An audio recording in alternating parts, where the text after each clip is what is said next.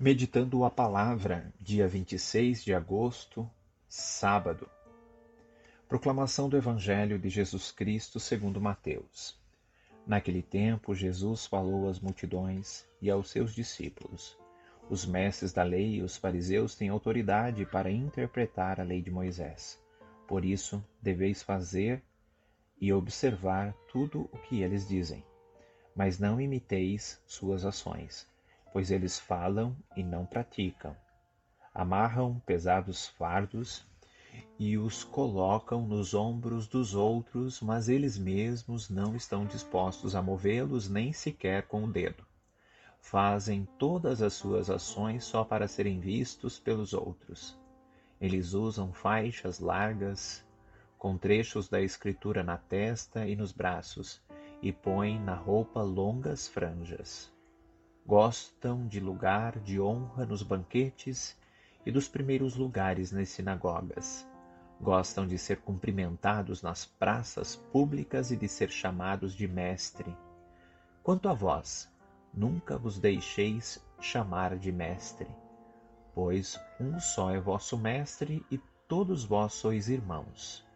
Na terra não chameis a ninguém de pai, pois um só é vosso Pai, aquele que está nos céus. Não deixeis que vos chamem de guias, pois um só é o vosso guia, Cristo. Pelo contrário, o maior dentre vós deve ser aquele que vos serve. Quem se exaltar será humilhado, e quem se humilhar será exaltado. Palavra da salvação. Jesus reconhece que os fariseus e os mestres da lei têm autoridade legítima para interpretar a lei de Moisés para o povo judeu. Eles foram credenciados para isso, e o povo devia aceitar o ensinamento deles com relação à lei.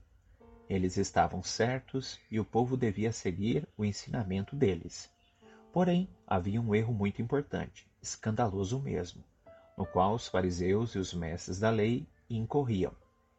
Eles ensinavam o certo ao povo, mas eles próprios não cumpriam o que ensinavam. Julgavam-se acima da lei Lei era para o povinho, ignorante e pobre. Jesus criticava e com veemência essa atitude e aconselhava o povo a fazer o que eles ensinavam, mas nunca seguir o exemplo de vida pecaminosa deles. Realmente, se alguma coisa aborrece tanto o povo e o comportamento das pessoas que falam com honestidade, mas sozinhos praticam a iniquidade. São os que Jesus chamou de sepulcros caiados, bonitos por fora e decompostos por dentro. É o que fala a sabedoria do povo, por fora bela viola, por dentro pão bolorento. Todas as pessoas que hoje se dedicam nas comunidades ao serviço da palavra de Deus, em diversos ministérios, precisam cuidar demais para não profanarem a palavra e o povo de Deus com a falsidade de quem fala bonito, e na vida nada disso tem a menor consequência. Que Deus nos abençoe e nos proteja dos impostores e hipócritas que vivem dentro de nós e ao nosso redor. Que Deus derrame muitas bênçãos sobre todos corajosamente para seguir e colocar em prática Sua palavra.